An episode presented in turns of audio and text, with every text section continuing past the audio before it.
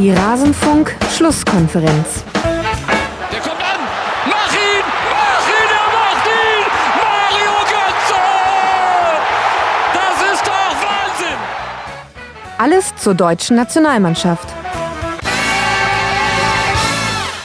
Ja, das ist doch Wahnsinn, aber so hat es Tom Bartels damals nicht gemeint, 2014 beim WM-Finale. Er hat damit nicht gemeint, dass man gegen Südkorea in der Gruppenphase der WM 2018 ausscheiden würde. Wie konnte er auch?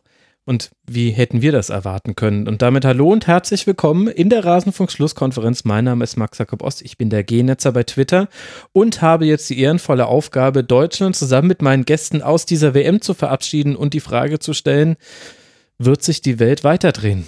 Ich bin mir da nicht so ganz sicher. Ich begrüße bei mir zugeschaltet aus dem schönen Hamburg die ganz liebe Jolle. Servus Jolle. Hallo, nach München. Brennen bei euch schon die Mülltonnen? Nein. Ich mag das. Und du hast auch noch eine Entspanntheit in der Stimme, die ich nicht überall in der Medienlandschaft heute direkt nach Schlusspfiff begutachten konnte. Wir haben uns hier schon amüsiert über diverse Push-Mitteilungen von Kommentaren, die geschrieben wurden, direkt nach dem Ausscheiden. Jetzt muss ich auch Löw hinterfragen. Und mit wem habe ich mich darüber amüsiert? Mit Andreas Lehner, Fußballchef von Spox, mit dem zusammen ich das Spiel hier geguckt habe und der jetzt neben mir sitzt. Hallo Andal. Servus, Max. Ja, bei dir kenne ich ja die Stimmungslage. Wir sind relativ entspannt, äh, einigermaßen erstaunt, aber so ist das nun mal im Sport. Man gewinnt, man verliert und man scheidet auch mal aus einer WM aus. Bevor wir loslegen mit der tiefen Analyse danke ich sehr herzlich Teams Simon, Tom, Toni und Juvi. Sie alle sind Rasenfunk-Supporter und sorgen dafür mit ihren Unterstützungen, dass es den Rasenfunk überhaupt gibt, wie man den Rasenfunk unterstützen kann und weiter dafür sorgen kann, dass er Werbe, Sponsoren und Paywall frei bleibt, erfahrt ihr unter rasenfunk.de slash unterstützen. Aber jetzt, Jolle, 0 zu 2 gegen Südkorea. Ich gebe dir jetzt 30 Sekunden, um mir zu sagen, warum? Hm, Eigentlich 1 zu 0. Äh, Zum Schluss musste ja Neuer vorne noch ein bisschen mit rum ähm, ja, schlawenzeln. Von Ein daher Empty Net Goal, 2 zu irgendwie 0. ganz nett. Also zieht sich auch so ein bisschen durch, durch die jüngere deutsche Fußballgeschichte, wenn ich da ans Ja. DFB-Pokalfinale zurückdenke. Ganz empty net, ja, das kommt schon mal vor. Insgesamt, ja, hat die deutsche Mannschaft äh, ist vielleicht ein bisschen zu behäbig ins Spiel reingegangen. Also man hat gespürt, dass sie äh, keine schnellen Konter fangen wollten, sind sehr vorsichtig, ähm, kontrolliert ins Spiel gegangen und wussten ja, ähm, die haben das neulich in der letzten Sekunde noch gedreht. Dann wird man ja gegen Südkorea vermutlich über 90 Minuten ähm, ein oder zwei Tore schießen können. Und das, äh, da haben sie es vielleicht einen Ticken übertrieben, sind dann aber übers Spiel immer gefährlicher geworden. Die Möglichkeiten, die Südkorea so hatte, haben sie jetzt auch nicht besonders eiskalt äh, ausgespielt oder dann verwertet, im Gegensatz zu Mexiko. Das war schon super harmlos eigentlich von Korea nach vorne. Also klar haben sie es auch super gemacht, aber ähm, da hätte zwischendurch schon ein bisschen mehr anbrennen können, ist aber nicht. Und defensiv hat die deutsche Mannschaft extrem viele wichtige Zweikämpfe gewonnen, die Bälle zurückerobert, auch ähm, entweder in der Endverteidigung Hummels oder Süle oder auch vorne im Gegenpressing eigentlich schön, ähm, haben sich übers Spiel gesteigert, aber nicht genug. Also ich würde sagen, die Möglichkeiten waren da. Das war ein ordentliches Spiel. Und weiß nicht, also an 34 Bundesligaspieltagen hast du eigentlich immer jemanden ähm, im Interview hinterher, der sagt, hey, wir waren heute eigentlich die bessere Mannschaft, irgendwie, es hat nicht sollen sein. Dass das jetzt für die deutsche Mannschaft bei so einem wichtigen Spiel der Fall war, ähm, ist, ist blöd gelaufen. Sie hätten es auf jeden Fall gewinnen können. Sie haben eine ordentliche Leistung gezeigt, sie hätten ein bisschen mehr zeigen müssen. Und ja, wir werden uns ja wahrscheinlich noch im, im Detail weiter darüber unterhalten. Aber ja, also es war jetzt nicht so ein brennendes Ding, so wir laufen dagegen jetzt an und wir, wir zwingen das noch. Das hat sicherlich ein bisschen gefehlt, aber ich bin eigentlich ähm, zufrieden gewesen, dass sie nicht völlig kopflos äh, in die Partie reingegangen sind, so wie Bilareti irgendwie zwischendurch schon meinte, wer sagt ihnen jetzt den Stand vom anderen Platz, damit sie halt völlig verzweifelt durchdrehen. Ich dachte, bitte sagt's keinem, lasst sie einfach weiterspielen. Ja, wo, Ja. Wobei, wobei, wenn ich da mal kurz reingrätschen darf. Ja, so. Also mir und Max war das ein bisschen zu unterkühlt, der Start. Das ist gut und recht, dass man da jetzt nicht sofort äh, ins offene Messer läuft und gleich nach drei Minuten den ersten Konter der Koreaner fängt. Aber ganz so harmloser Start, das, das hat mich persönlich auch überrascht, weil ich nach dem, äh, nach diesem Last-Minute-Sieg gegen die Schweden schon mit einer deutlich selbstbewussteren Art und Weise des Auftretens gerechnet hätte. Also ich habe zwar vor dem Spiel auch die Frage gestellt, war dieses, äh, dieses späte Tor von Groß jetzt eine Initialzündung Ja. oder war es schon der Höhepunkt äh, dieses Turniers? Die Antwort haben, sie, haben wir jetzt dann heute bekommen. Jetzt wissen wir das. Jetzt wissen wir das. Aber äh, es war offensichtlich nicht so, dass dieses Team dann dieses Selbstvertrauen aus diesem Schwedenspiel ziehen konnte und, und das auch den, den am Ende ja auch biedere Torianer, muss man ja auch sagen, äh, auf den Platz bringen konnte, weil das war auch ein großer Unterschied zum, zum Mexiko-Spiel, ähm, wo es ja am Ende hieß, so, ach, okay, wir haben jetzt mit den Mexikanern nicht so gerechnet, die haben uns überrascht, das hat jetzt nicht so auf unseren Matchplan äh, Ja. gepasst und wir konnten nicht reagieren, was auch schon schlecht ist, beziehungsweise wir haben in der zweiten Halbzeit äh, reagiert, haben sie ja gesagt, und da haben sie, hatten sie ja auch Chancen. Ähm, die Torianer haben genauso gespielt, wie sie zu erwarten waren. Ja, stimmt. Und es gab relativ wenig Lösungsansätze, bis hin zu gar keinem. Es gab eine bessere Phase so kurz nach der Halbzeit, als sie ein bisschen mehr Tempo drin hatten, ein bisschen mehr Tiefe in Laufbewegungen, Tempo im Passspiel, Tempo in der Bewegung. Da war eine Viertelstunde alles gut. Oder alles ist zu viel, war eine Viertelstunde besser. Und dann war es aber schnell wieder vorbei. Und dann sind sie wirklich kopflos geworden nach einer, nach einer Phase. Dann war Hummels auf einmal links draußen und hat Flanken geschlagen. Ja. Da, das sind die Punkte, die man absolut kritisch hinterfragen muss.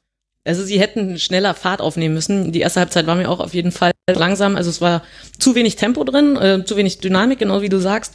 Und für die Aktion haben sie auch zu viele Ballberührungen gebraucht. Also eine Sache, die man mit einem äh, mit einer Berührung hätte lösen können. Ähm, da wurde dann der Ball noch mal kurz gestoppt, noch mal nach links geregt, äh, gelegt, nach rechts gelegt und erst dann gespielt. Aber der identische Pass, da hatte sich sozusagen auf dem Spielfeld nichts weiter verändert, außer dass die Koreaner kurz durchschnaufen konnten. Und das, ähm, das würde ich auch irgendwie so ankreiden. Das war dieser Sicherheitsfußball, man wollte keinen fangen. Und das ist für mich eine Frage der Balance. Also sie haben jetzt diesen Fokus ganz schwer darauf gelegt, auf gar keinen Fall so einen Konter fangen. Und das ist ihnen sehr gut gelungen und haben dafür eben verpasst, auch vorne dann das Risiko zu gehen. Also klar, wahrscheinlich dachten sie, wenn, wenn wir jetzt wieder so ein Ding fangen, dann ähm, denkt die Welt, lernen wir überhaupt nichts draus und das machen wir jetzt. Und, und wenn, dann haben wir immer noch in der zweiten Halbzeit genug Zeit und das stimmt ja theoretisch auch. Aber klar, sie hätten mehr Fahrt aufnehmen müssen. Aber Risiko ist ja auch nicht gleich Risiko. Also ja klar, sie konnten jetzt nicht oder wollten offensichtlich nicht das volle Risiko gehen. Aber das, das Problem gegen Mexiko war ja vor allem das Risiko im Spielaufbau und dass man dann keine Absicherung hatte. Du hattest ja mit Kedira jemanden, der ganz offensichtlich die Sechserposition halten sollte und das hat ja auch getan, hat er ja auch getan. Gleichzeitig hat Südkorea sich nicht so postiert, dass du ständig eins gegen eins Situationen hattest und zwar so, dass du den Zweikampf nicht verlieren darfst, weil dann keine Absicherung mehr da ist. Also Außer halt in der ersten Minute, wo Kedira den Hintermann nicht angesagt bekommt. Und so Genau, außer in der ersten Minute, das stimmt. Aber, aber eigentlich kannst du ja im vorderen, im Angriffsdrittel, da kannst du ja schon mehr auf Risiko gehen. Also das, was wir alle drei beobachtet haben, Anne und ich, wir haben uns eben da schon während des Spiels drüber unterhalten und du hast jetzt auch nochmal gesagt, dieses, dass jeder Pass immer erstmal nochmal gestoppt werden musste, bevor er weitergespielt wurde, dass da überhaupt kein Tempo reinkam in die Aktion und deshalb eben auch ganz viele Dinge, die gegen Schweden in der Anfangsphase funktioniert haben, gegen Südkorea gar nicht zu sehen waren. Das finde ich also ich kann mir das nicht nur mit Angst vor Kontern erklären, sondern ich hatte eher den Eindruck, Planlosigkeit ist zu viel, aber weniger Zielstrebigkeit als im Schwedenspiel, wo man ganz eindeutig flach in den Strafraum wollte, wo man Seiten überlagert hat, wo man hinterlaufen hat auf den Außen. Gegen Südkorea hat man eigentlich kaum ein taktisches Stilmittel gesehen, von dem man das Gefühl hatte, okay, das ist jetzt quasi, ihr habt jetzt hier den Hammer, den Bohrer und die Säge und das ist jetzt eins vorbei und ihr habt aber noch ähm, diese beiden anderen Mittel auch noch, sondern es war so, weiß nicht, wie wenn man so einen Sack Lego ausschmeißt und dann guckt man halt, welcher Stein gerade passt. Aber dann sieht halt Ja, das Haus auch krumm aus. Dieses Gefrickel und ge, ähm, also ja, dieses Sehen, wo es passt, und hat es leider sehr oft nicht gepasst. Also ganz viele Missverständnisse. Ähm, der Ball geht tief, äh, der Spieler läuft quer. Ja. Ähm, und in der zweiten Halbzeit hat Müller auch ganz gut mitverteidigt für die Südkoreaner, mal den Kopf ü- so äh, an den Ball gebracht, dass der äh, Gomez am zweiten Pfosten den Kopfball nicht machen konnte oder irgendwie noch so in den ähm, Laufweg äh, reingerannt, sodass an seinem Schienbein der Pass abprallt, der eigentlich für jemand anderen, äh, für einen durchstartenden Reus gedacht war. Das war auch super unglücklich. Ähm, das war jetzt echt keine gute Vorstellung von Müller und da hat es einfach nicht gepasst. So und da ist dann halt noch noch kein Kollektiv mit Automatismen auf dem Platz, wo das dann so von alleine rollt. Generell fand ich die Laufwege okay und auch die herausgespielten Chancen waren ja da. Also irgendwie 28 Schüsse, Also jede Menge geblockt und, und auch ums Tor herum, oben drüber per Kopf oder sonst wie, aber ja auch, ähm, auch sechs Schüsse, die aufs Tor gingen und auch viele innerhalb des Strafraums. Also es war jetzt nicht so schlecht eigentlich. Da hätte schon mal der eine oder andere auch reingehen können. Dann würden wir anders drüber sprechen. Aber klar, es, sie haben es jetzt nicht also, also dafür, dass Korea, Südkorea fast überhaupt keinen Ballbesitz hatte, hatten die natürlich die, die äh, offensichtlicheren Chancen. Also, du hast ja gerade gesagt, dass das Kollektiv nicht, nicht gepasst hat, diese Abläufe nicht da waren. Das ist, das ist ein Punkt, der mir, der mir absolut zu denken gibt, den ich auch äh, gerade mit, ähm, vor dem Hinblick der, der letzten Turniere und auch der, der WM-Quali eigentlich überhaupt nicht nachvollziehen kann, weil die Mannschaft mhm. ja jetzt nicht mit 8, 9 gespielt hat die war im Gerüst eigentlich auch in allen drei Spielen die Mannschaft, die, die diese, den Kern. ja, die, die diese WM-Quali auch souverän geschafft hat und mhm. genau gegen solche Gegner gespielt hat, die gegen den Weltmeister eigentlich nur verteidigt haben. Ja. Wir haben uns jetzt auch vorher die Ergebnisse nochmal angeschaut, gegen Norwegen 6-0, gegen Nordirland, das mit Sicherheit nicht leicht zu bespielen ist. Das haben wir ja bei der EM gesehen. Auch 3-1 gewonnen. Und ich kann mich an die Spiele auch noch erinnern, die, die waren souverän. Und da gab es nach vorne hin Abläufe, da gab es Ideen, da gab es klare Muster. Und die waren jetzt alle auf einmal weg, in allen Spielen. Bis auf die erste Viertelstunde gegen Schweden, würde ich sagen. Mhm. Trainiert, ja, weiß ich auch nicht.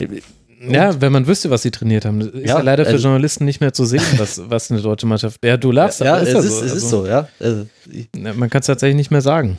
Das, also was sagt ihr denn zu den, ja. zu den Wechseln. Ähm, du meinst in also, der Startaufstellung oder dann zu den Wechseln im Spiel? Ja, insgesamt halt äh, mal das Personal so ein bisschen abklappern und, und wie Löw dann quasi in der zweiten Halbzeit so reagiert hat. Da war ich bei manchen Sachen überrascht. Hätte mich jetzt interessiert, was ihr dazu gesagt hättet.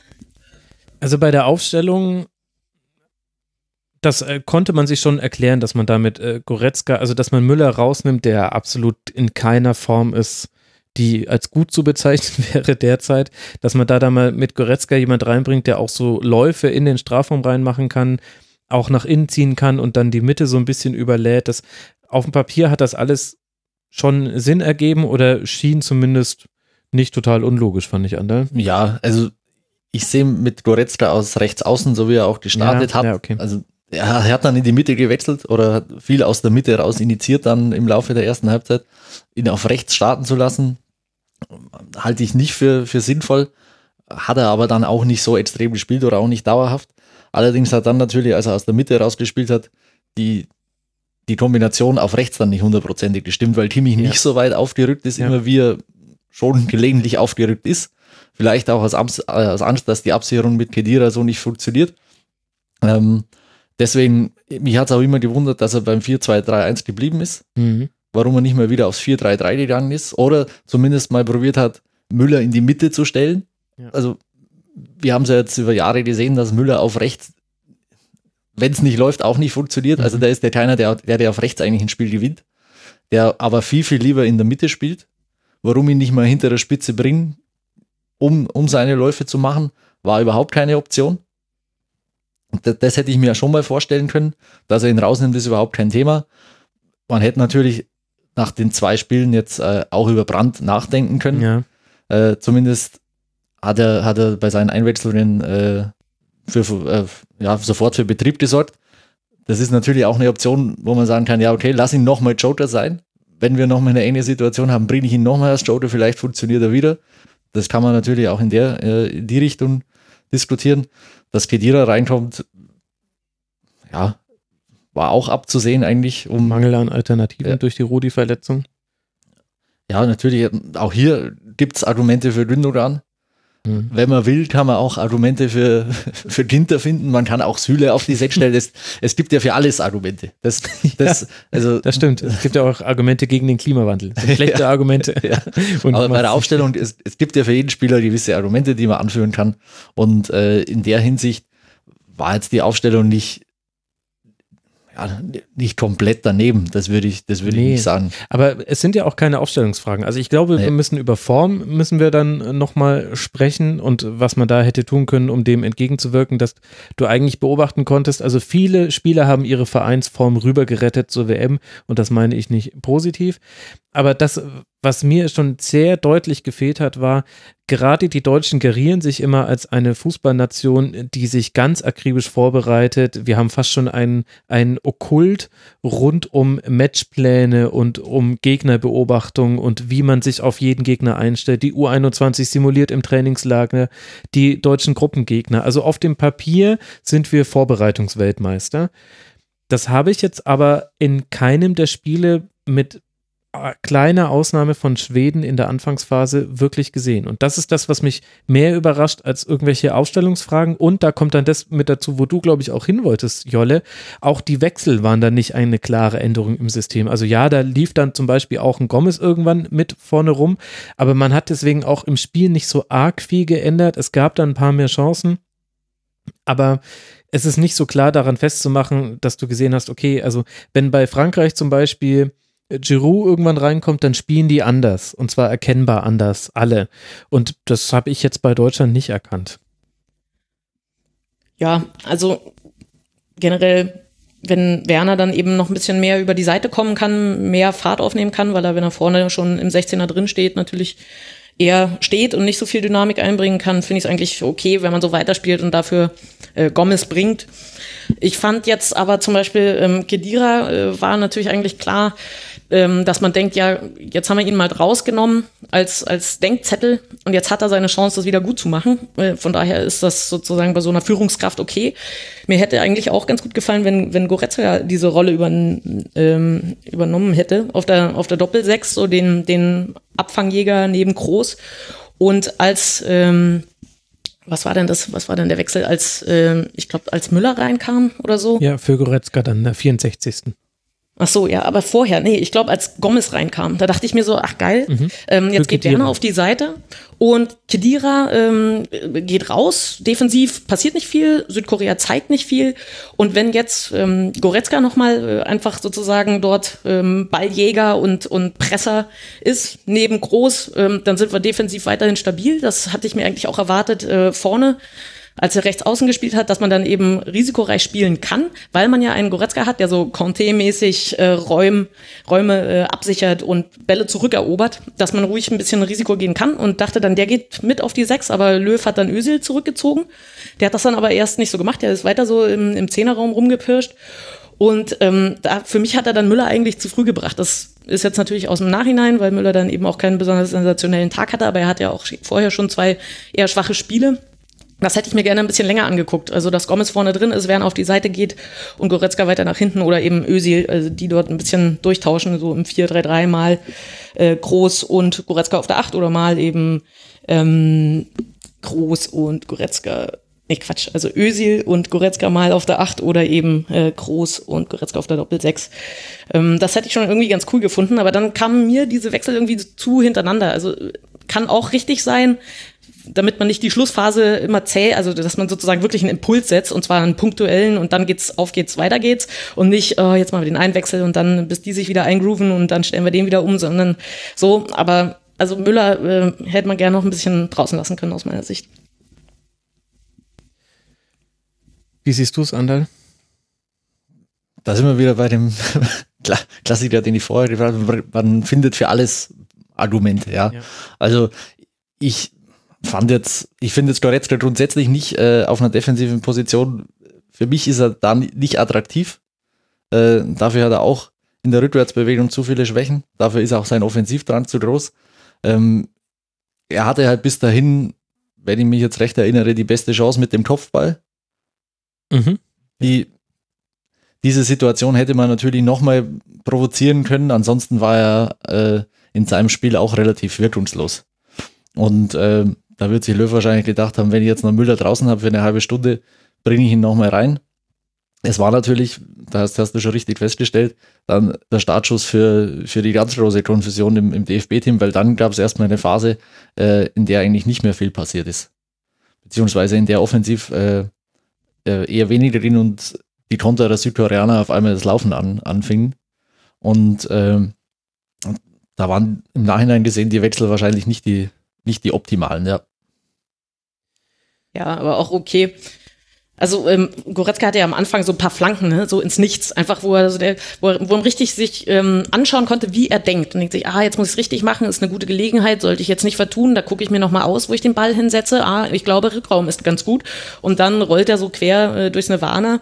Äh, das war natürlich irgendwie schlecht, aber ähm, was mir schon ganz gut gefallen hat, war, äh, wie er eben da von seinem rechten Flügel ein bisschen in die Mitte gekippt ist mhm. und die Südkoreaner hatten halt in ihrem, in ihrer, in ihrem defensiven Verschieben halt auch viele äh, Mannorientierungen einfach mit in ihrem Spiel. Und da hat Goretzka dann einfach seine ein, zwei Leute mit rausgezogen. Und da war dann ein Riesenloch in der Mitte, also im Zehnerraum, wo die Deutschen ja auch einmal, ich weiß jetzt nicht mehr, was das genau war, aber ähm, äh, da hat sich dann auch eine Chance ergeben, einfach zentral durch.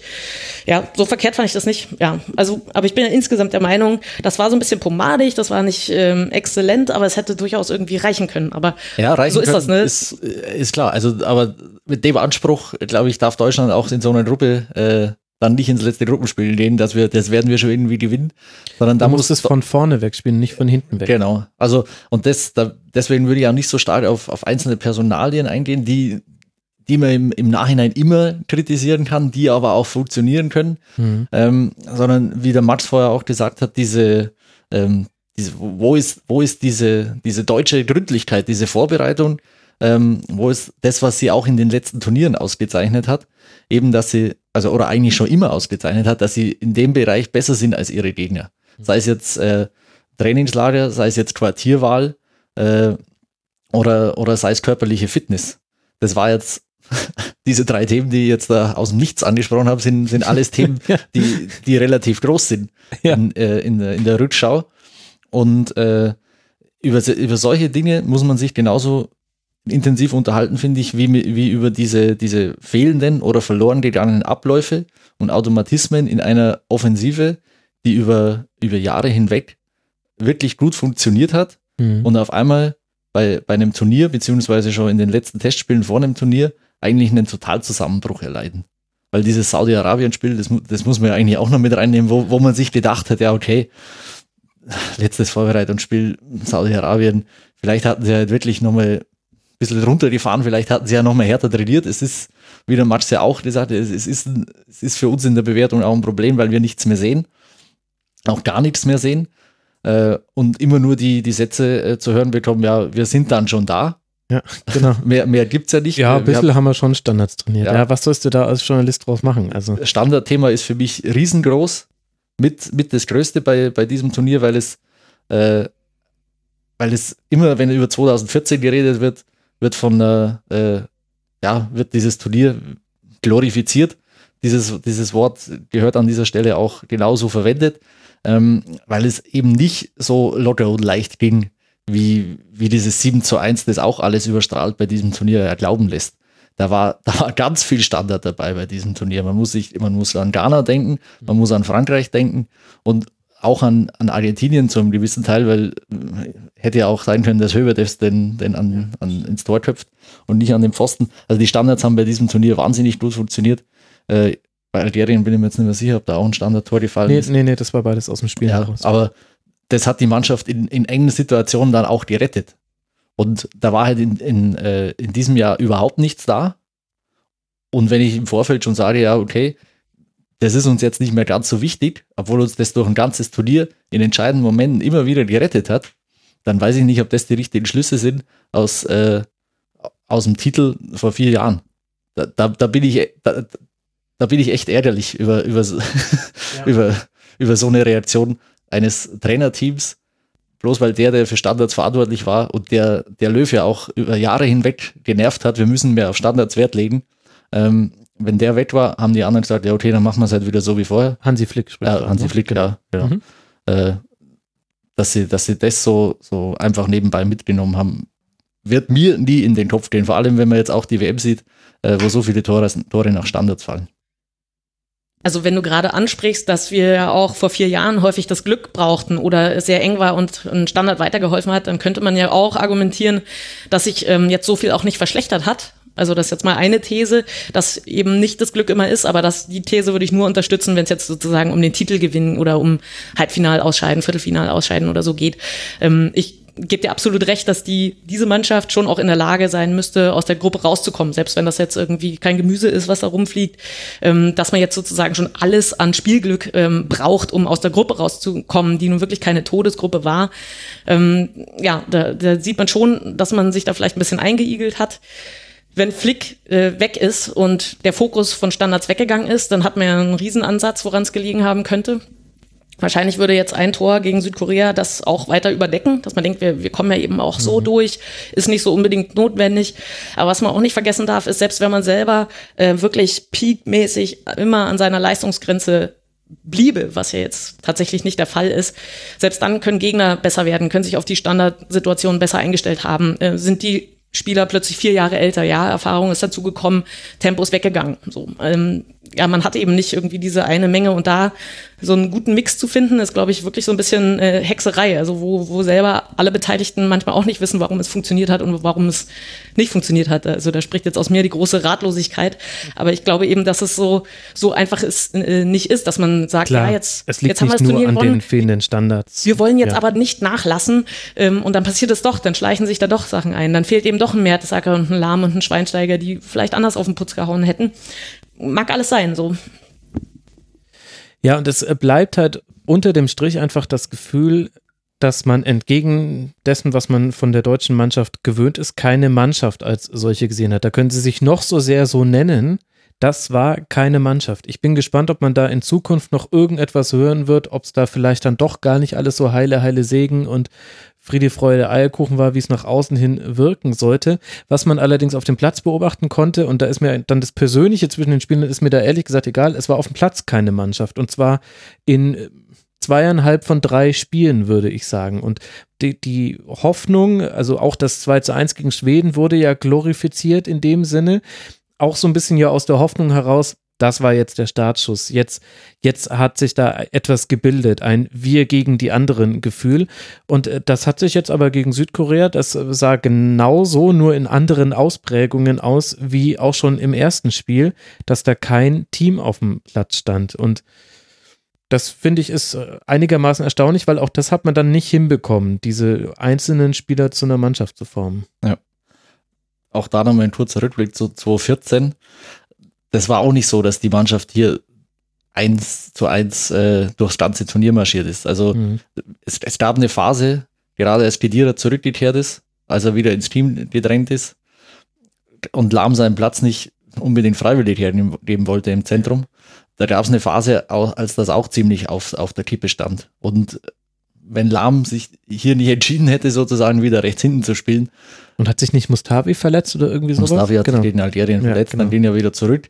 Aber vom Frankreich-Spiel war diese Frage ja auch Mhm. relativ groß. Und Kedira hat damals auch relativ öffentlich seine diplomatische Art, die er normal hat, da vergessen lassen und recht äh, ordentlich äh, auf den Putz gehauen, gegen dieses Bayern-Trio, das es ja damals gab, Lahm, Groß, Schweinsteiger.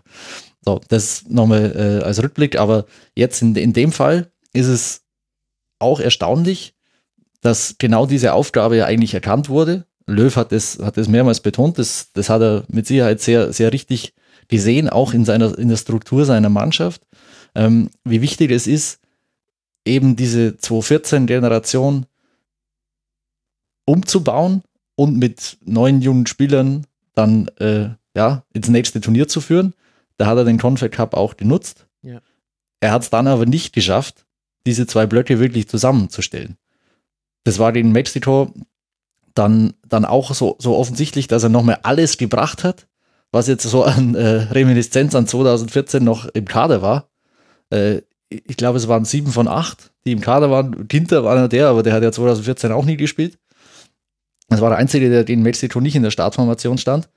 Dann äh, gab es so mit Draxler den Confed Cup äh, Captain, Ja. der zwar 2014 auch schon dabei war, aber so dieses Mhm. Zugeständnis hier, der Captain der 2017er Mannschaft, der ist jetzt dabei. Kimmich alternativlos auf rechts und dann noch Werner vorne drin. Wenn, wenn mich jetzt die, die Aufstellung so äh, nicht Ja, täuscht. genau. Und, ähm, und dieses, Platten hat noch, aber so wirklich hat er ja nicht mitgespielt. Ja. Deswegen vergisst man den. ja, nicht. Aber lag nicht an ihm. Also ge- über gezwungenermaßen ihn, sondern Aber da hast du es ja auch schon gesehen. Wie kann es sein, dass jemand da reinkommt, keine Bälle bekommt. Also da war es ja auch schon so, dass man sich gedacht hat, äh, wollt ihr das jetzt zu zehn gewinnen gegen elf Mexikaner? Ja, sind wir wieder beim Thema Pläne. Gibt es offensichtlich äh, nicht jetzt einen feststehenden Plan, wir spielen, wir lösen das über links aus, egal wer spielt, sondern wir lösen das nur über links aus, wenn der Hector spielt. So ungefähr. Und eigentlich spielen wir eh 70 Prozent über rechts, weil der Kiwi spielt und, und uns das viel lieber ist. Aber nochmal, um dieses, auf diesen äh, Faktor Teamgedanken zurückzukommen, ähm, diese zwei Welten so zu vereinen, die haben die Aufgabe gesehen, aber sie haben sie nicht geschafft. Also ich glaube auch da, im Nachhinein gesehen macht für mich die, ja, die, die Nicht-Nominierung von Sané in dem, in dem Fall nochmal mehr Sinn, in Anführungszeichen, eben weil er noch ein, einer war, ein Jüngerer, der die etablierten noch mehr herausgefordert hat, als jetzt vielleicht diese Confed Cup-Generation. Mhm. Aber, äh, oder war er beim ich Nee, nee, er war, ja beim Cup eben nicht, nicht dabei, dabei, wegen Nasenscheide. Genau, da war er nicht dabei. Und, und in der Hinsicht äh, kann ich das nachvollziehen. Vielleicht so auch als äh, Goodwill hier, wenn ihr, wenn, wenn euch der zu, zu forsch ist, dann lasse ich den nochmal daheim. Aber äh, im Großen und Ganzen ist es nicht gelungen, diesen Umbruch, den sie richtig erkannt haben, dann bis 2018 durchzuziehen.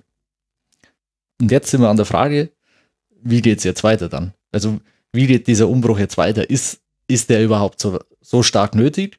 Oder müssen sich diese, diese Strömungen im Team jetzt äh, zusammenfinden? Mhm. So wie es ja auch 2012 war.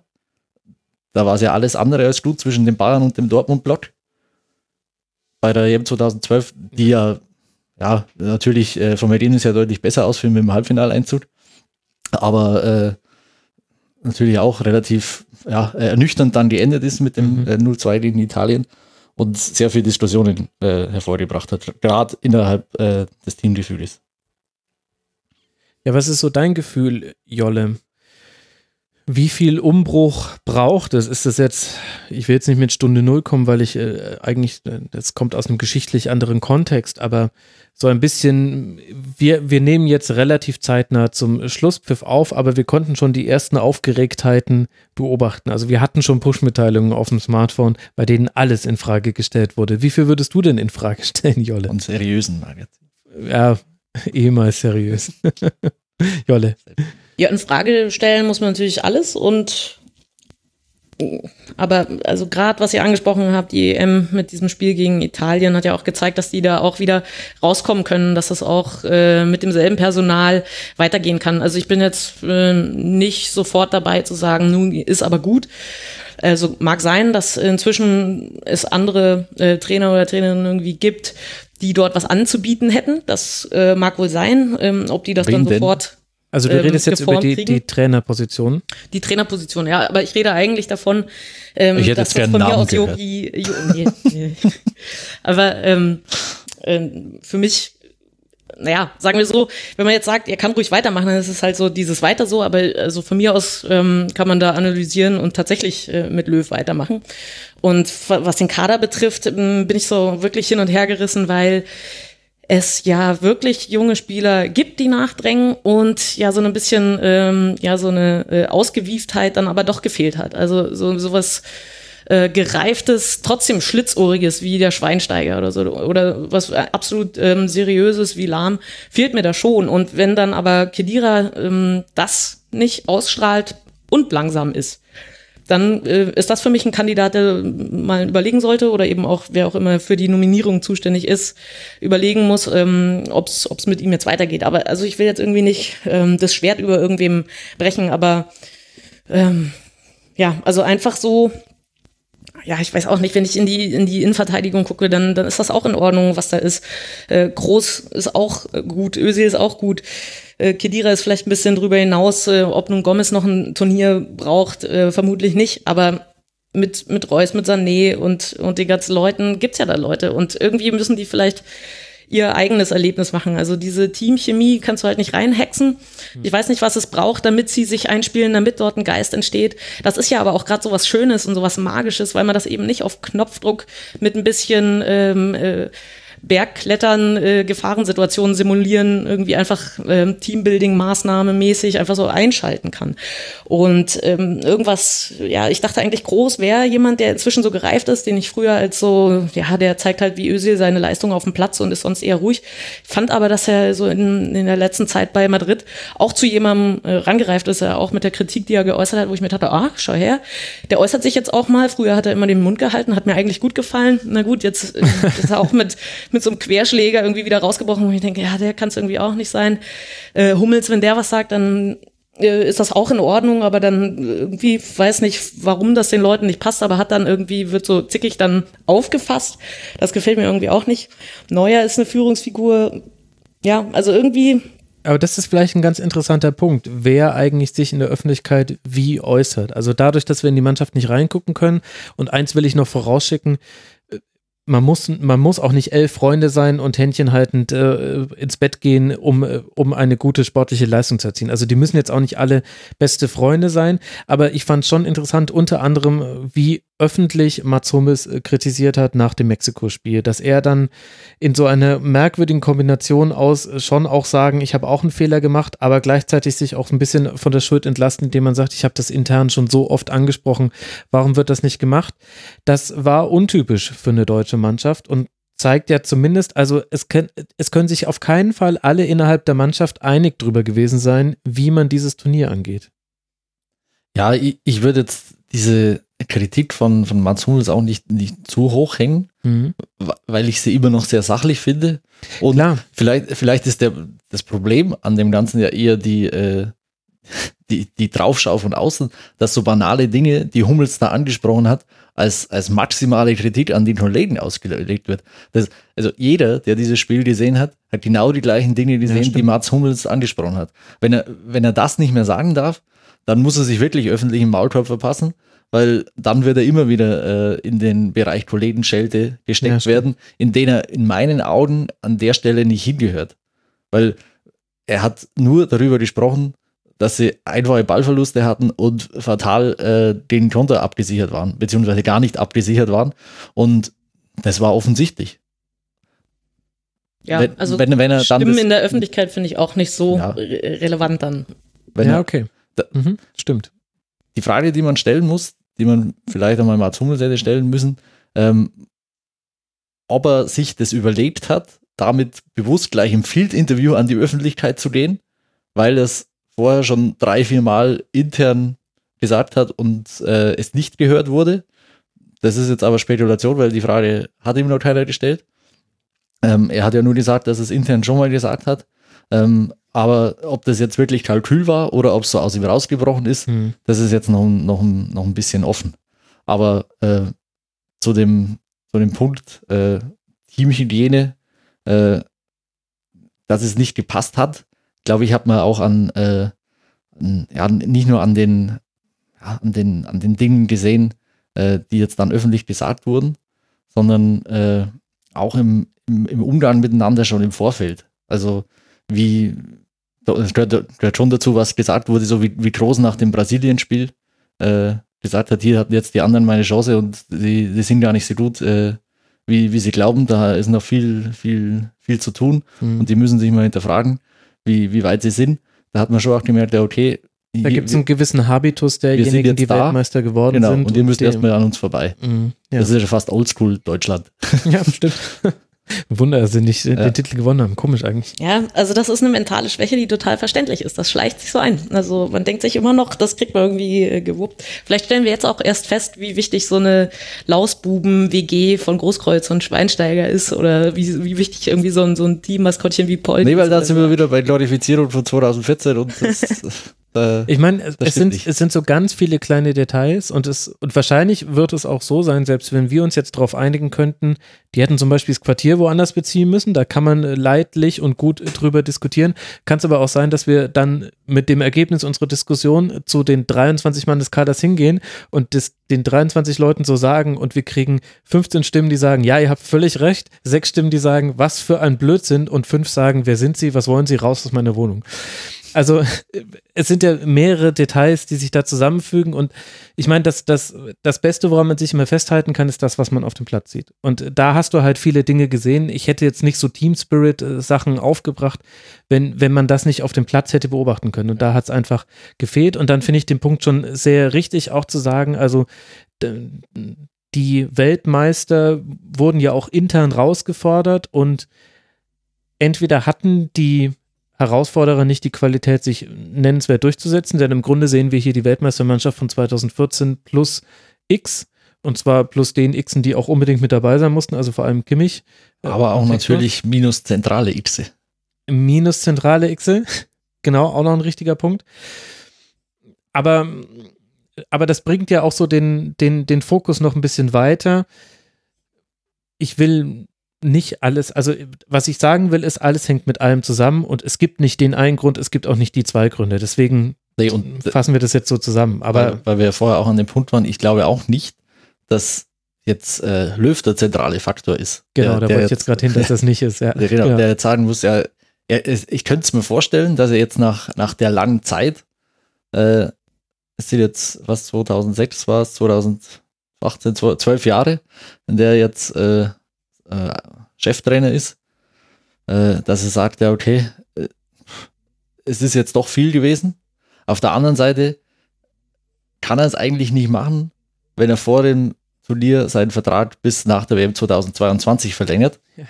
weil diese Verlängerung ist jetzt keine Verlängerung, wie sie normal geschieht vor einem Turnier, mhm. über das nächste Turnier hinaus, dass man sagt, ja, okay, man hat Ruhe, weil das war ja immer ein großes Thema bei, bei Bundestrainern. Was ist denn jetzt eigentlich nach der WM, wenn das und das passiert. Mhm. Und dann ging es ja eigentlich immer übers nächste Turnier hinaus. Diesen Vertrag hatte er ja schon. Also der Vertrag wurde jetzt ja ohne Not, aber hoffentlich nicht grundlos einfach mal bis 2022 verlängert. Ja gut, es sollte ein Signal sein nach innen und nach außen und ihm gegenüber. Also ihm gegenüber war es das Signal, wir planen weit mit dir, du darfst quasi deine Visionen hier umsetzen. Intern war das das Signal, das ist unser Mann, auf den wir setzen, egal was passiert. Ich glaube auch an einige Spieler. Also wer weiß, ob so mancher über, sehr überraschende Rücktritt aus der Nationalmannschaft auch damit zu tun hatte, dass da gewisse Leute dachten, okay, in dieser Konstellation aus dem Trainerteam, da scheine ich nicht gefragt zu sein, deswegen beende ich meine kaum vorhandene Nationalmannschaftskarriere schon an diesem Punkt. Ich, da spekuliere ich jetzt ein bisschen, aber das war ein Gedanke, den ich hatte. Und, und nach außen hatte es eben auch diese, diese Langfristigkeit. Also der DFB denkt ja schon in großen Zyklen mit der DFB-Akademie, wo man manchmal den Eindruck hat, wenn Oliver Bierhoff darüber spricht, äh, als wäre das irgendwie so ein Märchenschloss und kaum steht es da, ist Deutschland auf Jahre hinweg unschlagbar. Dabei ist es einfach nur eine gute Infrastruktur, die dann dasteht. Aber man hat schon den Eindruck, die planen halt sehr, sehr lange und haben halt sowohl ihm die Gewissheit gegeben, du bist da auf jeden Fall fester Bestandteil dieser Planung, als auch er konnte das auch nach außen hin ja auch dann darstellen. Aber gab es diese Not? Also gab es diesen, diesen Anlass dazu, das, das, das zu machen? Also wie, wie gesagt, es gab ja den Vertrag bis nach der EM 2020. Der ist langfristig für, für, einen Bundestrainer. Ähm, und, und deshalb ihn jetzt bis 2022 zu binden, ist für mich dann. War nur ein Symbol. Dann, aber ja, vielleicht muss, hat ja auch ein Bundesligist angeklopft und man musste nochmal nachbessern oder so. Das, das wissen wir ja nicht. Aber irgendwie Löw muss, ist. Dann muss ich es jetzt auch durchziehen. Also dann ja, kann, dann kann er jetzt auch aufhören und hoffen, bis da der Stuhl frei wird bei diesem Bundesligisten. nee, nur, nur eins noch. Also Löw ähm, kommt mir vor wie ein Trainer, der aus seinen Fehlern lernt. Und wenn man Weltmeister-Trainer ist, dann kann man sich leider für den Moment jetzt nicht verbessern. Und dann ähm, kann er jetzt schauen, wie, wie der Stein den Berg wieder runtergerollt ist und wie man wieder neu ihn anschieben muss. Und das, ähm, diese Aufgabe würde ich ihm schon zutrauen. Also Klar. es ist halt schwierig, einfach so dieses Level oben zu halten. Jetzt hat er es ein bisschen verkackt oder sein Team hat es verkackt, wie man auch äh, mag. Ich traue ihm zu, dass er den, den Stein wieder hochrollt. Ja, gut, wobei natürlich, äh, wenn man sich auch zurückerinnert an 2014, vor das, vor das Turnier, äh, da war, war Löwen in einer ganz anderen Situation. Und er war, äh, es war ja seine Eigenschaft als Turniertrainer, ähm, wurde ja da massiv in Frage gestellt. Und er hat ja dann beim äh, in Brasilien seine Art und Weise des Coachings auch ein bisschen umgestellt und deutlich pragmatischer gecoacht. Äh, sei es jetzt allein diese äh, Stichwort Ochsenabwehr mit den vier Innenverteidigern. Ja, dann eben Standards, sich mal ein bisschen äh, zu lösen von, seiner, von seinem Dogma, nur wer Schild spielt, äh, kann gewinnen. Und da, wie ich vorher schon gesagt habe, äh, große Credits an, an Hansi Flick in meinen Augen. Und da sehe ich jetzt auch Thomas Schneider und Markus Sort bei weitem nicht äh, in, der, in der Position, dass sie Löw in der, äh, in der Qualität unterstützen, wie Hansi Flick das vorher konnte.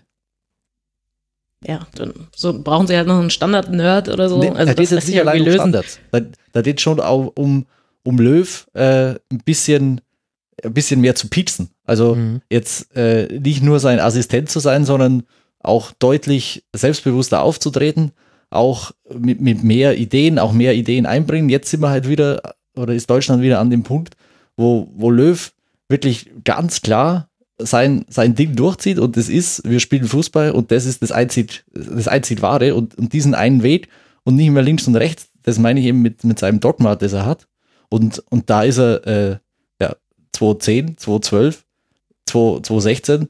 Es ist ja nicht so, dass natürlich Halbfinale ist ja schön und gut, aber es ist natürlich auch immer nur Halbfinale dann im Endeffekt. Ja, das finde ich ein bisschen hart. Ja, es bringt mich so ein bisschen zu einem Punkt, da würde mich deine Meinung auch sehr zu interessieren, Jolle. Man bringt wegen der Häufung der Spieler, die vom FC Bayern kommen, den, die Nationalmannschaft auch häufig mit dem FC Bayern in Verbindung, weil man aber auch gesehen hat, Löw ist ein pragmatischer Trainer, der immer wieder Dinge übernimmt, der auch vom FC Bayern immer wieder Dinge übernommen hat in die Art und Weise, wie die Nationalmannschaft gespielt hat. Ancelotti ist schuld. genau, genau, dahin wollte ich jetzt. Äh, der Italiener mal wieder, das war ja klar. Nein, was ich sagen will, ich will es auch jetzt gar nicht nur auf den FC Bayern gemünzt wissen, das wäre mir auch ein bisschen zu eng. Aber generell erleben wir ja gerade auch im Vereinsfußball nicht die stärkste Phase des deutschen Fußballs. Könntest du dir da auch vorstellen, dass das auch mit einzahlt auf dieses Turnier jetzt, egal über aus welcher Form die Spieler dann nach Russland jetzt gereist sind oder vielleicht auch welchen Fußball sie in ihren Vereinen spielen und was sie, was in der Nationalmannschaft von ihnen gefordert ist. Ja, klar, kann ich mir sehr gut vorstellen. Das Problem ist, dass das eben an so vielen kleinen Details hängt und ich jetzt quasi einfach nicht weiß, welche von diesen Faktoren kann man vernachlässigen, weil es mit den anderen Faktoren trotzdem noch geklappt hätte. Vielleicht waren es in der Summe einfach zu viel. Es kann auch mal äh, klappen, wenn es sozusagen irgendwie bei Bayern nicht läuft und die nur rumholzen, ähm, wenn das Team, wenn der Teamgeist besser ist oder die Standards äh, besser eintrainiert wurden oder ähm, wenn es schon reicht, dass man neue Reize setzt. Es ist schon fußballerisch schlechter geworden, also sowohl in der Bundesliga als auch beim FC Bayern. Die sind äh, auch älter geworden und spielen eben auch so ein bisschen pomadiger. Ich sehe aber immer noch das ein Tor gegen Südkorea. Wir wären weiter. Vielleicht hätte, wäre eine Chemie entstanden. Das wissen wir alles nicht. Ähm, es hat jedenfalls nicht geholfen. Und, und dass äh, Guardiola die Bayern nicht mehr trainiert, das hilft äh, auch mir nicht. das finde ich sehr schade. Und das sieht man diesen, diesen Spielern auch an. Und das äh, vielleicht fehlen in der Richtung einfach Reize. Nicht, dass man vielleicht exakt dasselbe Positionsspiel ähm, dieser spanischen Schule spielen lässt, aber irgendwas anderes. Ne? Also die waren ja wirklich einfach heiß drauf, auch lernen und wissbegierig. Und das fehlt jetzt schon so ein bisschen. Das sind so gestandene Weltmeister auf dem Platz, die meinen, sie wuppen es schon hinten raus irgendwie noch. Und das kann schon ein Faktor Weil sein, dass ja eben alle so nicht erleben, Peak. ganz oft. Ja, also in, in der Liga Kroos auch erlebt oft. das bei Real Madrid. Der hat sich Genau. nach jedem Spiel, egal wie knapp es war in der Champions League, hat er sich immer hingestellt, auch nach den Spielen gegen Bayern, hat gesagt, ich hatte zu jeder Zeit das Gefühl, wir gewinnen das hier.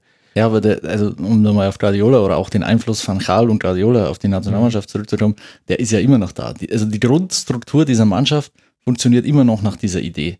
Dass es jetzt keine Guardiola-Abläufe in der Nationalmannschaft gab, das hat ja jetzt erst Philipp Lahm im SZ-Interview mit Xabi Alonso, ich weiß nicht, ob ihr es gelesen habt, auch nochmal gesagt, Mhm. dass es gar nicht möglich war, irgendwas aus dieser Mannschaft zu übertragen, weil es für eine Nationalmannschaft viel zu komplex ist. Ja. Aber die Aber Spieler es zeigt suchen eben auch, halt dass die Details Lösungen. fehlen. Ne? Ja, genau, Also- genau. Du hattest aber in der Saison, als sie dann Weltmeister geworden sind, auch diese, äh, dieses negative Erlebnis mit dem 0 zu 4 gegen Real Madrid.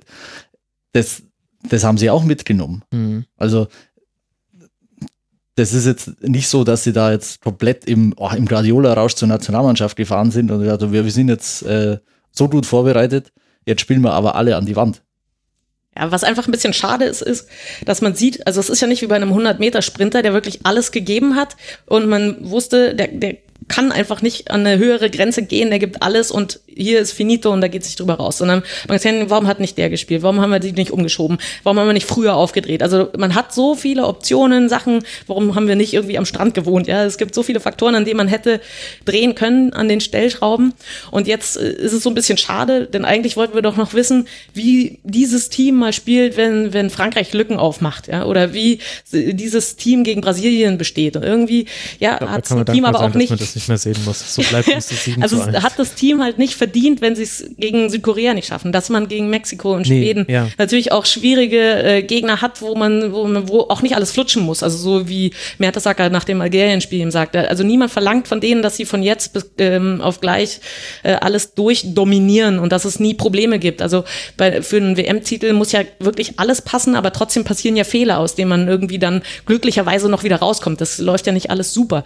Und das hat sich das Team jetzt nicht verdient, noch äh, sozusagen auf höherer Ebene geprüft zu werden. Das finde ich halt super schade, weil man merkt, in diesen Beinen da äh, hätte noch so viel drin gesteckt. Aber sie haben es halt nicht ausgewrungen, sie sind irgendwie überhaupt nicht an ihre Leistungsgrenze gekommen. Deswegen äh, fühlt es sich nach so viel Verschwendung an, aber so ist es halt in einem Mannschaftssport, wo du eben nicht einfach nur sprinten musst, solange du, äh, so schnell du kannst, sondern wo eben viele Sachen ineinander greifen müssen und das haben sie nicht hinbe hinbekommen zu klicken. So. Ja, und vielleicht waren dann auch zu wenige Impulse mit dabei, das aus dem bestehenden Kader heraus hin zu machen. Also wir haben selten so viel Rotation erlebt in den ersten drei Gruppenspielen. Nicht alles davon war ungezwungen, einiges auch erzwungenermaßen. Aber das hat ja auch schon gezeigt, also im Grunde haben wir jetzt von fast jedem einen Eindruck bekommen. Matthias Ginter sei an dieser Stelle und Kevin Trapp sind und Marc-André Ter Stegen sind ausdrücklich von jeglicher Kritik ausgenommen. Die können wir nicht bewerten.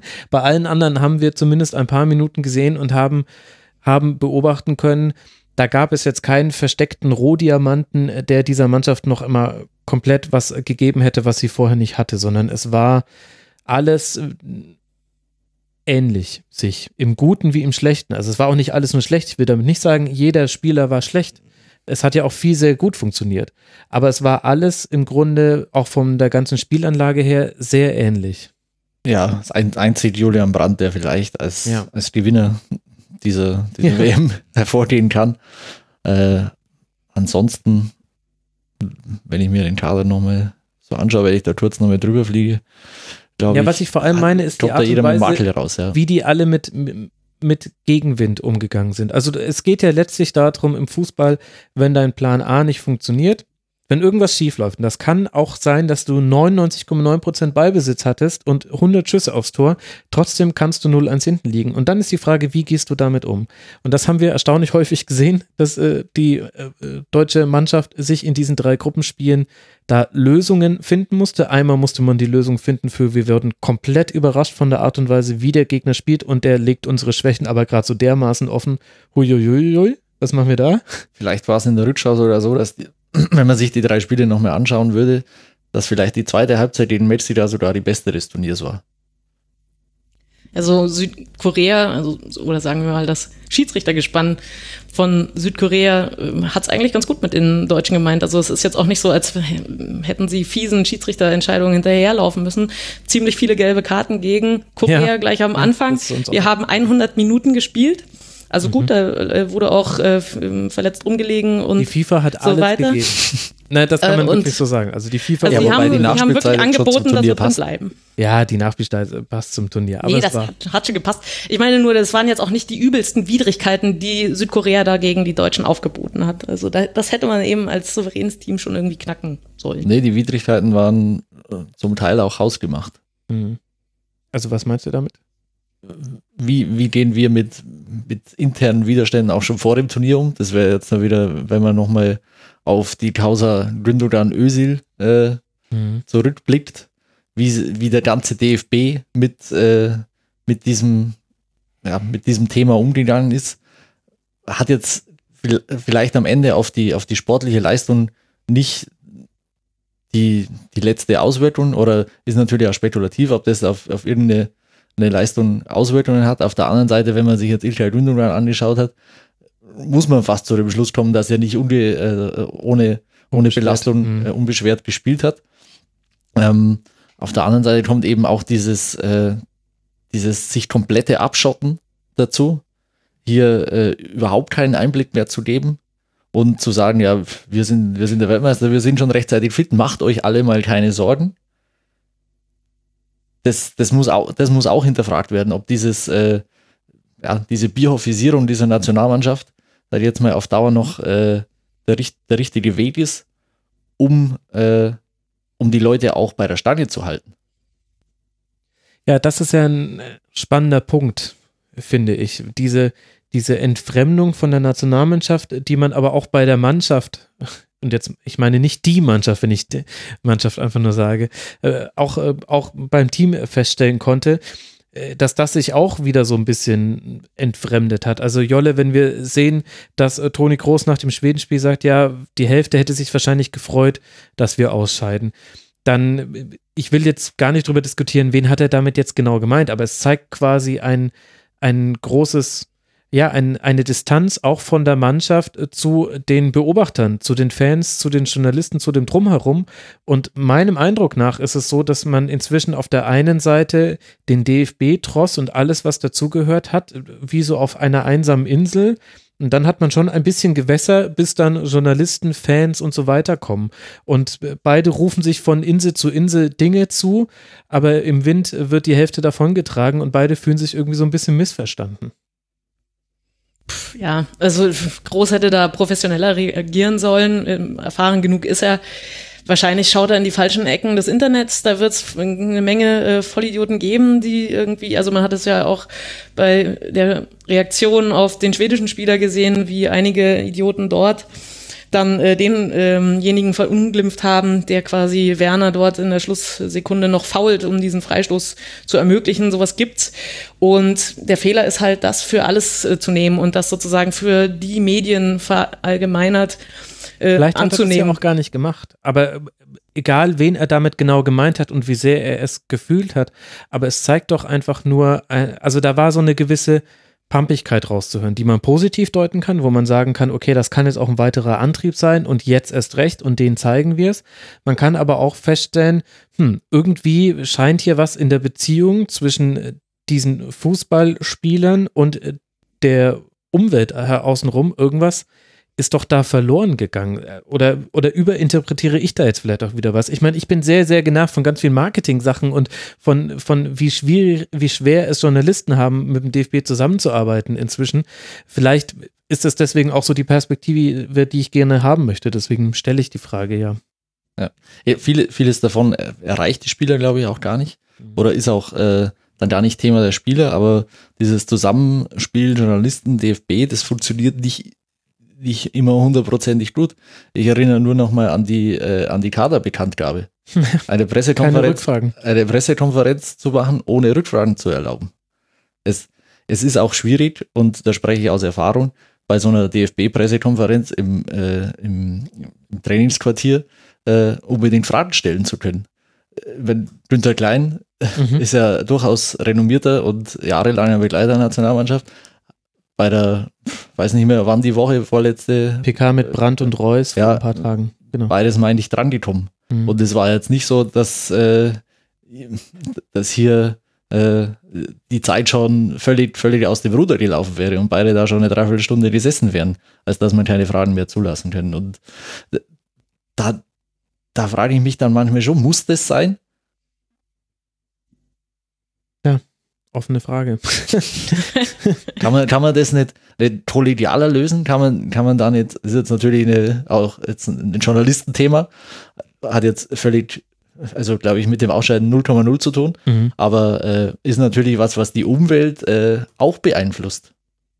Ja, und ich finde, es hat insofern etwas ganz indirekt damit zu tun, dass das war dann äh, vier Tage nach dem Mexiko-Spiel hat dann einer der Spieler gesagt, gab es eine Pressekonferenz, dann wurde ihm eine Frage gestellt, ja, damals mit Mexiko, wie konnten Sie davon eigentlich so überrascht sein? Und da war die Reaktion, warum fragen Sie mich denn immer noch nach Mexiko? Und äh, eigentlich hätte der Journalist sich nochmal das Mikrofon packen müssen, hätte sagen müssen, ja, weil wir nicht nochmal an sie rangekommen sind. Gestern saß hier Manuel Neuer, der hat 15 Mal das Gleiche gesagt, egal welche Frage wir ihm gestellt haben. Und direkt danach hatten wir keine Möglichkeit, mit niemandem von ihnen drüber zu reden. Deswegen tut es mir leid, wir müssen jetzt nochmal die Frage stellen. Also, ja, gut, aber vielleicht ist das auch so das Thema, was wir zwei haben. Ja, als, als, gesagt, es ist ein, ist ein Journalistenthema, das jetzt die, die, die Fußballfans, die Beobachter weniger interessiert. Aber, Ja, aber das natürlich zum ganzen, äh, zum ganzen DFB-Thema einfach dazugehört. Mhm. Und äh, der, der negative Höhepunkt war sicherlich diese, diese äh, Kaderbekanntgabe, beziehungsweise die äh, Bekanntgabe der vier äh, gestrichenen Spieler, ohne eine Nachfrage zu erlauben. Äh, das, ganz einfach, das geht nicht. Es passt zu einer WM in Russland, sagen wir so. Aber ansonsten hätte es nicht unbedingt sein müssen. Und ich finde halt, Jolle, da wird mich auch deine Meinung wirklich interessieren. Aber meiner Meinung nach spielt das halt da schon mit rein, da, dadurch, dass die Arbeitsbedingungen so sind, dass auch gewisse Themen dann gemolken werden. Also das ist ja auch, das ist ja auch was, was äh, auch die Nationalmannschaft und die Nationalspieler immer wieder auch zu Recht kritisieren, dass manchmal eben kleine Zitate aufgebläht werden. Vielleicht haben wir das hier auch schon getan, indem ich Mats Hummels äh, überbewertet habe mit dem, was er gesagt hat. Aber das hat ja auch damit zu tun. Es gibt so wenig zu berichten, es gibt so wenig Neues und deswegen werden die immer gleichen Themen tagelang durchgekaut, bis man endlich wieder irgendein neues Thema hat, was man durchkauen kann, weil man ja irgendwie auch das Interesse an dem Thema befriedigen möchte. Hast du es auch so empfunden bei dieser WM? Ja, ich äh, schaue und höre ja großzügig weg. Von daher ist das für mich persönlich nicht so ein Thema. Jolle. Nee, also ähm, da halte ich es eigentlich wie Tobi Escher so Anpfiff ist und äh, einschaltig. ähm, deswegen, also natürlich so in der Nachschau geht dann auch, ähm, kommt dann auch vieles auf mich zu, wenn ich mich dann irgendwie im Nachhinein dann doch darüber ärgere, dass der Club, dem ich die Daumen drücke, irgendwie nicht bei einer Siegerehrung anwesend sein kann, was ich dann auch schwach finde oder dann aber gar nicht genau weiß, wie es zustande gekommen ist. Also sagen wir so, da bin ich nie äh, auf der Höhe der, der aktuellen Diskussion. Natürlich hängt das irgendwie zusammen. Ähm, und ich finde das total schwierig. Also gerade was Taktik angeht, kann man nicht alles ausplaudern. Du kannst nicht jeden irgendwie 24-7 ähm, äh, sozusagen äh, diesen Trainingsbetrieb auch irgendwie beeinträchtigen, indem du alle löcherst. Das ist ja aber jetzt das eine Extrem, was ja überhaupt nicht der Fall ist. Du kannst natürlich anständig dich auf einer Pressekonferenz den Fragen stellen, anständig stellen und auch bis die äh, Journalisten selber sagen, okay, jetzt haben wir eigentlich, ähm, sind wir alles losgeworden. Das wäre professionell. Also gerade mit dem Blick auf Russland, was du da angesprochen hast, das finde ich dann natürlich unter aller Sau. Ähm, ich finde das auch schwierig, wenn bestimmte Medien immer wieder einfach Stoff brauchen und, und dann eben etwas ähm, ja, überhöhen. Das kann natürlich daran liegen, dass sie nur wenig ähm, Fitzelchen hin, also ein paar Krumen hingeworfen bekommen und daraus dann große Stories machen wollen. Und dass dann als Spieler man wieder denkt, ja, ihr pfeifen wieder, ähm, jetzt löchert ihr mich, ähm, ihr, ihr musstet nicht spielen, ich muss jetzt aber darauf eingehen und ihr macht's euch leicht oder so. Also das verstehe ich, aber es ist auch eine unreife Haltung, denn ähm, diese Medienkompetenz gehört ja für Spieler absolut dazu. Du kannst sie nicht abschotten, das geht wegen der Social Media sowieso nicht. Deswegen kannst du nur trainieren, wie man anständig darauf reagiert. Damit meine ich jetzt nicht äh, wie gealt alles abperlen lassen und äh, nichts mehr aussagen, sondern eben gelassen bleiben, nicht äh, zimperlich irgendwie oder zickig reagieren, äh, vielleicht einen ehrlichen Gedanken zulassen und dann auch irgendwie sagen, na gut, ähm, das geht mir jetzt zu weit, das sehen wir dann irgendwie äh, nach Anpfiff, können sie das dann beobachten, in welcher Formation wir spielen oder so. Da, also natürlich kann man da was verbessern, aber es ist für mich jetzt persönlich nicht das große Problem. Ja, es, ich meine, das eine lässt sich vom anderen nicht trennen. Das haben wir jetzt auch schon häufig genug thematisiert und vielleicht überbewerten wir es dann auch aus unserer Perspektive. Mich würde mal nochmal interessieren, Andal, vor dem Turnier und in den Jahren zuvor hat man sich schon fast darin gelabt, wie breit jetzt die Kadertiefe wäre im deutschen Fußball generell, also aus welcher Masse an Spielern Joachim Löw seinen Kader zusammenstellen könnte. Wenn wir jetzt einfach mal voraussetzen, exakt in dieser Formation wird es jetzt nicht weitergehen. Es geht dann weiter im relativ bald schon gegen Frankreich und die Niederlande in der tollen Euro Nations League. Das heißt, man bekommt jetzt auch nicht die Gegner, bei denen man mal so ganz forsch rum experimentieren kann. Wo würdest du denn sehen, wer sind so jetzt die Spieler, wo du sagst, das könnte die Zukunft des deutschen Nationalmannschaftsfußballs sein? Große Frage, äh, relativ kleine Antwort vielleicht. Okay, jetzt bin ich gespannt. weil, weil dann sind wir wieder an dem Punkt, wo wir, glaube ich, vorher auch schon mal kurz waren.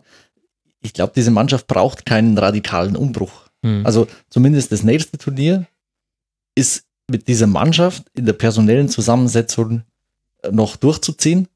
Also du hast kaum Spieler über 30 dabei, für die du jetzt sagen, bei denen du jetzt sagen würdest, das war jetzt definitiv ihr letztes Turnier. Also über 30 sind Neuer, Mhm. Kedira 31, und Gomez, soweit ich weiß. genau. Das, da, da bist, mein, für einen Torwart ist es normalerweise bei weitem noch nicht äh, das Karriereende. Armer Marc André Terstegen, aber ja, Ja. du hast recht. Man muss jetzt auch erstmal sehen, wie, wie Neuer über einen längeren Zeitraum dann wieder, wieder spielen kann. Diese drei Spiele waren jetzt einfach in Freiheit, alles funktioniert, aber jetzt geben wir mal ein bisschen Zeit und dann äh, schauen wir mal, wie es bei Bayern nach 10, 15 Spieltagen wieder ausschaut und ob das wirklich alles so stabil ist. Kedira könnte an einem Ende angekommen sein. Also der ist für mich am ehesten der, der sagt, ja, ich glaube, ich war lang genug dabei. Äh, meine Zeit ist, ist hier zu Ende. Gomez war ja vorher schon ein Wackelkandidat. Und, aber auf der anderen Seite sind wir mit, mit Stürmern nicht äh, allzu reich gesegnet gerade. Äh, noch dazu hat ja einer seinen Rücktritt bekannt gegeben. Dann, dann wird es an Mittelstürmern auch schon ein bisschen enger. Ähm, und dann äh, sind ja alles Spieler wie, wie Hummels oder Boateng, die sind 29. Die werden ja bei der EM mit Sicherheit noch dabei sein. Ja, aber ist das Und- nicht genau die Frage? Weil das sind doch auch Spieler, wo du sagen kannst, immer noch eine sehr gute Leistung auf Top-Niveau. Aber im Punkto Geschwindigkeit gewisse Defizite. Jetzt waren sie auch beide nicht unbedingt hundertprozentig fit über das Turnier gesehen und auch vorher, vor allem Jerome Boateng, länger verletzt. Also ist das wirklich so, dass man jetzt sagen kann, na, die müssen auf jeden Fall gesetzt bleiben? Ja, also ich denke, sie sollten da bleiben und sie haben einen heißen Konkurrenzkampf mit Leuten wie Süle und Rüdiger und Co. Das, äh, also für die Erfahrung und auch auf dem Platz für die Spieleröffnung absolut wichtig. Aber natürlich werden die nicht jünger. Also das, was man jetzt schon feststellt, wird sich ja eher verschärfen. Aber dass, ähm, dass sie sozusagen mit ihrer Erfahrung äh, die Jüngeren auch ein bisschen anleiten und die Jüngeren aber schauen, dass sie die äh, quasi vom, vom Platz grätzen, indem sie eben be selber bessere Leistung bringen.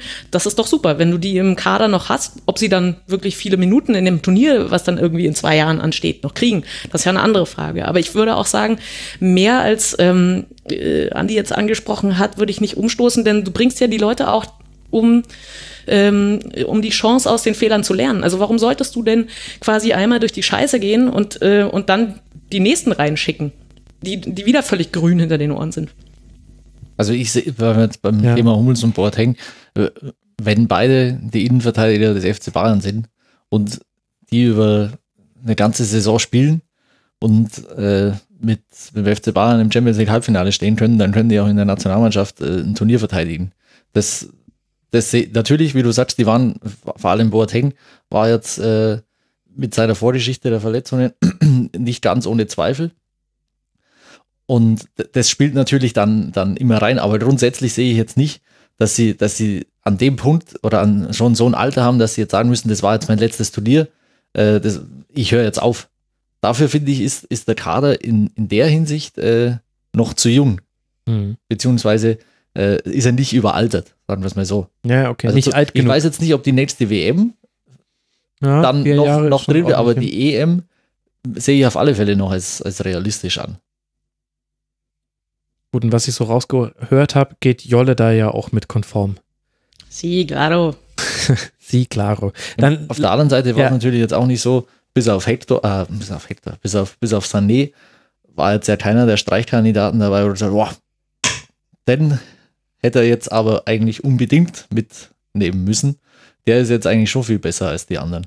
Mhm. ja, ja, genau, Also genau. Dieses, stimmt. wenn du jetzt sagst, diese, wer, wer soll jetzt so ein Spiel zukünftig prägen, so von den, von den ganz Jungen, kannst du natürlich, wirst du an Sané normalerweise nicht vorbeikommen. Auch der Linksverteidiger von Leipzig hätte ich, hätte ich gerne gesehen. Brandt wirst, Heistenberg. wirst, wirst du auch. Ja. Aber, aber das sind halt, finde ich schon so Dann muss man sehen, Punkte. was, was wird denn aus Goretzka bei Bayern? Mhm. Ich bin, ich bin da kritisch, was das angeht, aber das ist jetzt ein eigenes Thema. Äh, wenn der jetzt bei Bayern sich nicht zum, nicht den nächsten Schritt macht und sich dann zum internationalen Wel oder zum Weltklasse-Spieler entwickelt, dann wird er auf Dauer auch jetzt in der Nationalmannschaft keinen verdrängen können. Also keinen Groß, keinen Gündogan. Ist halt trotzdem dabei, siehe Rudi. Ja, da, dabei, aber 20 jetzt gute so eine- Minuten so eine gegen Schweden und, und äh, ganz Deutschland sagt, oh Mist, er kann nicht spielen Ja. gegen Südkorea. Das sagt doch eigentlich schon, wo wir, wo die, das Leistungsniveau bei dieser Niveau, bei dieser WM war im Mittel bei der Mannschaft. Und es hat jetzt auch keiner, keiner gefehlt, von, von dem wir sagen, der, äh, der, es hat jetzt keiner verletzt gefehlt, äh, von dem wir sagen, der wäre jetzt nochmal Ja. ein Gamechanger gewesen. Der hätte uns jetzt nochmal total nach vorne gebracht. Sei ja schon wieder wir. das hatte ich angefasst, Anna. Ja. Ach ja. Das heißt, wir gucken, äh, wir gucken genauso in die Zukunft, wie wir sonst auch in die Zukunft ge geguckt hätten. Ich meine, es ist schon eine besondere Situation, dadurch, dass die nächsten Gegner eben dann auch Frankreich und die Niederlande sein werden. Also es geht dann im September weiter. Nur noch ein, ein Punkt zu, zu dieser nächsten Generation. Also man, man muss vorsichtig sein, wie, wie hart man es formuliert, aber ein Draxler, der muss dann jetzt halt mal besser sein als ein, als ein Reus und ein Ösil. Vor allem als, als Ösil auf, auf der 10. Mhm. Das, Wo das muss er halt Jungen, auch mal die wirklich zeigen. so besser sind, dass man Genau. sie unbedingt, also wo sind die Kimmichs 2.0? Genau, die müssen, wie, wie die Jolle vorher gesagt hat, die müssen die kitzeln oder rauskicken oder wie, wie auch immer. Aber da muss schon noch ein bisschen was kommen. Also bei PSG spielen ist schön und gut, aber bei PSG dann halt meistens nicht spielen, wenn es darauf ankommt, ist da nicht mehr ganz so gut. Ja, eigentlich ganz gut zusammengefasst. Ja, Jolle, was wäre denn jetzt dann dein Fazit, was du unter diese WM äh, ziehen würdest? Deutschland als Gruppenletzter raus, aber wie wir ja auch jetzt, denke ich, hoffentlich ganz gut besprochen haben, es hing an vielen Kleinigkeiten. Es hätte auch sein können, dass wir es anders bewerten und so wie wir 2014 nicht glorifizieren sollten, sollten wir vielleicht auch nicht 2018 dämonisieren. Wie fällt Nö, denn absolut, absolut nicht. Das ist Sport und ähm, da kann man nicht immer der Erste sein. Ähm, Potenzial ist da. Ich hoffe, sie lernen was draus. Ich finde es schade. Ich hätte sie gern gegen andere Gegner noch gesehen, ähm, wie sie sich da anstellen. Das finde ich super schade. Vor allem auch solche Teams wie Frankreich und England, die werden ja eher besser. Und ähm, bei uns schaut man eher, wie man die Brocken so zusammenhält. Ähm, ja, das, ähm, aber jetzt kann ich entspannter den, den Rest des Turniers angucken, kann es dann irgendwie solchen Teams wie Kroatien oder Belgien irgendwie wirklich gönnen, weil ich dann selber nicht mehr so äh, voreingenommen bin. Und ja, also es ist eine bittere Erfahrung und ich finde, äh, das erdet einen auch im Leben irgendwie, da, so nehme ich das mit. Also ich hab, bin, war erstmal ein bisschen erschüttert. Äh, meine erste Übersprungshandlung war, mir die Zähne zu putzen, weil ich nicht wusste, was ich machen soll. Jolle, da tun sich ja menschliche Abgründe auf. Ist das, aber da merkt man einfach, wie jung du noch bist. Du kennst es nicht anders. Was?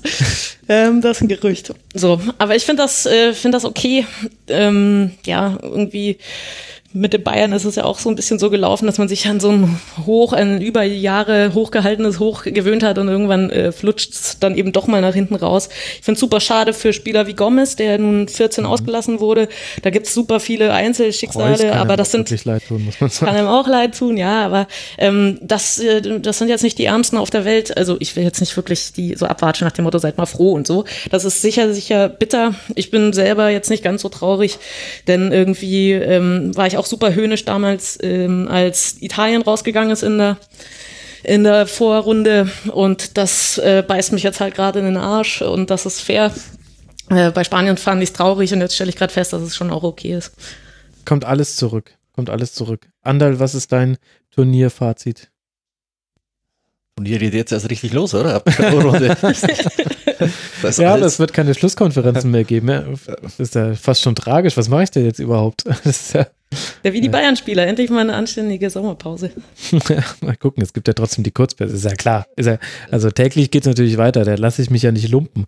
Aber ich hatte halt schon äh, Gast, also Gott sei Dank noch keine Gäste angefragt, aber beim Kopf stand schon alles. Also es ist absolut, absolut ungewöhnlich natürlich jetzt ein Turnier zu verfolgen, in dem Deutschland äh, nach, der, nach der Vorrunde schon nicht mehr dabei ist. Ähm, aus deutscher Sicht äh, ist das Fazit natürlich sehr, sehr negativ mit, mit einem Sieg in der letzten, letzten Sekunde durch ein Freistoßtor erzwungen, Hm. nach Hause zu fahren mit Niederlagen gegen Mexiko und äh, Südkorea, ohne ein Tor geschossen zu haben. Mit vielen Nebenkriegsschauplätzen, die man zum Teil selbst verschuldet hat Mhm. wird einiges an, an Aufarbeitung nötig sein. Ich bin gespannt. Und traust du das denen und auch zu, den zuständigen Personen? Sie wirken nicht immer so wahnsinnig kritikfähig. Nee, Aber aber kann auch Außenwirkung ja, vielleicht öffnet sich da jetzt auch ein bisschen was. Also vielleicht lassen sie jetzt ein bisschen mehr, mehr Kritik zu. Vielleicht müssen sie sich oder hinterfragen sie sich jetzt auch noch, noch mehr, als es, als sie es vorher getan haben. Und ich glaube jetzt nicht, dass sie Schnellschüsse machen oder irgendwas Unüberlegtes. Nee. Das auf, das auf keinen Fall. Und äh, ich bin, wie gesagt, äh, gespannt, wie sie jetzt mit wie Löw damit umgeht und wie der Verband mit Löw umgeht. Weil äh, ich, ich kann an der veränder selbst mit dem Ausscheiden jetzt keine veränderte Situation in diesem langfristigen Vertrag erkennen.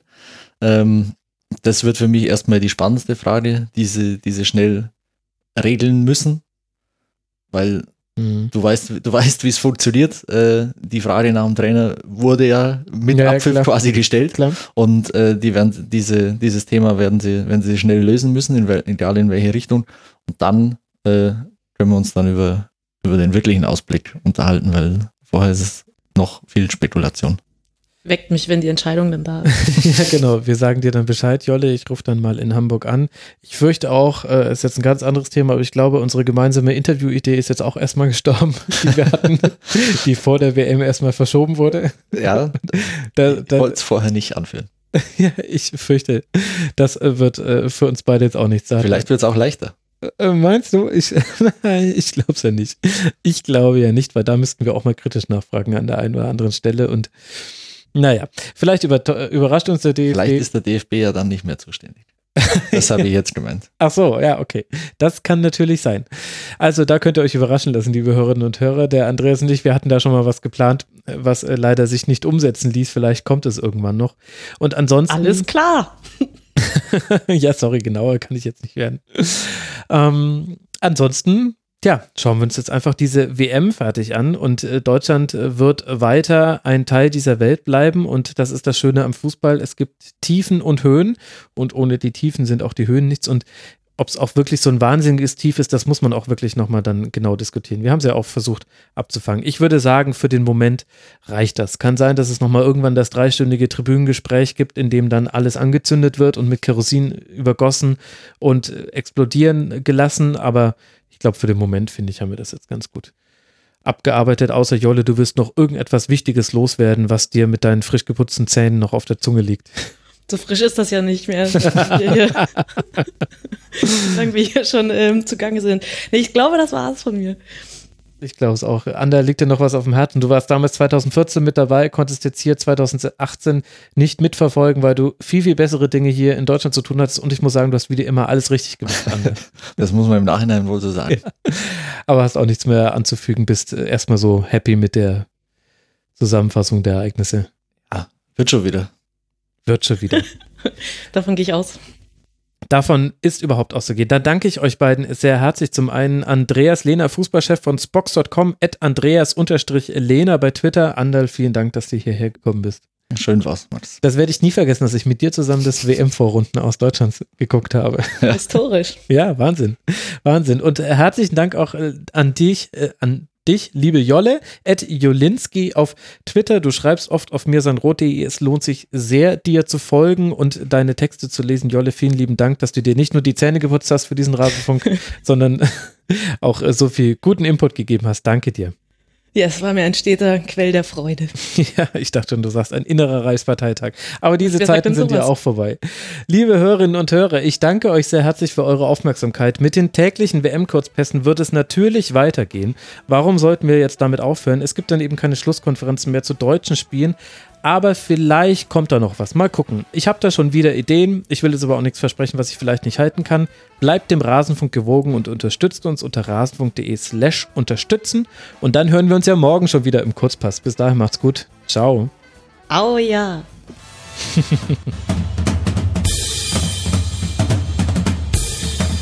Das war die Rasenfunk-Schlusskonferenz. Wir gehen nun zurück in die angeschlossenen Funkhäuser.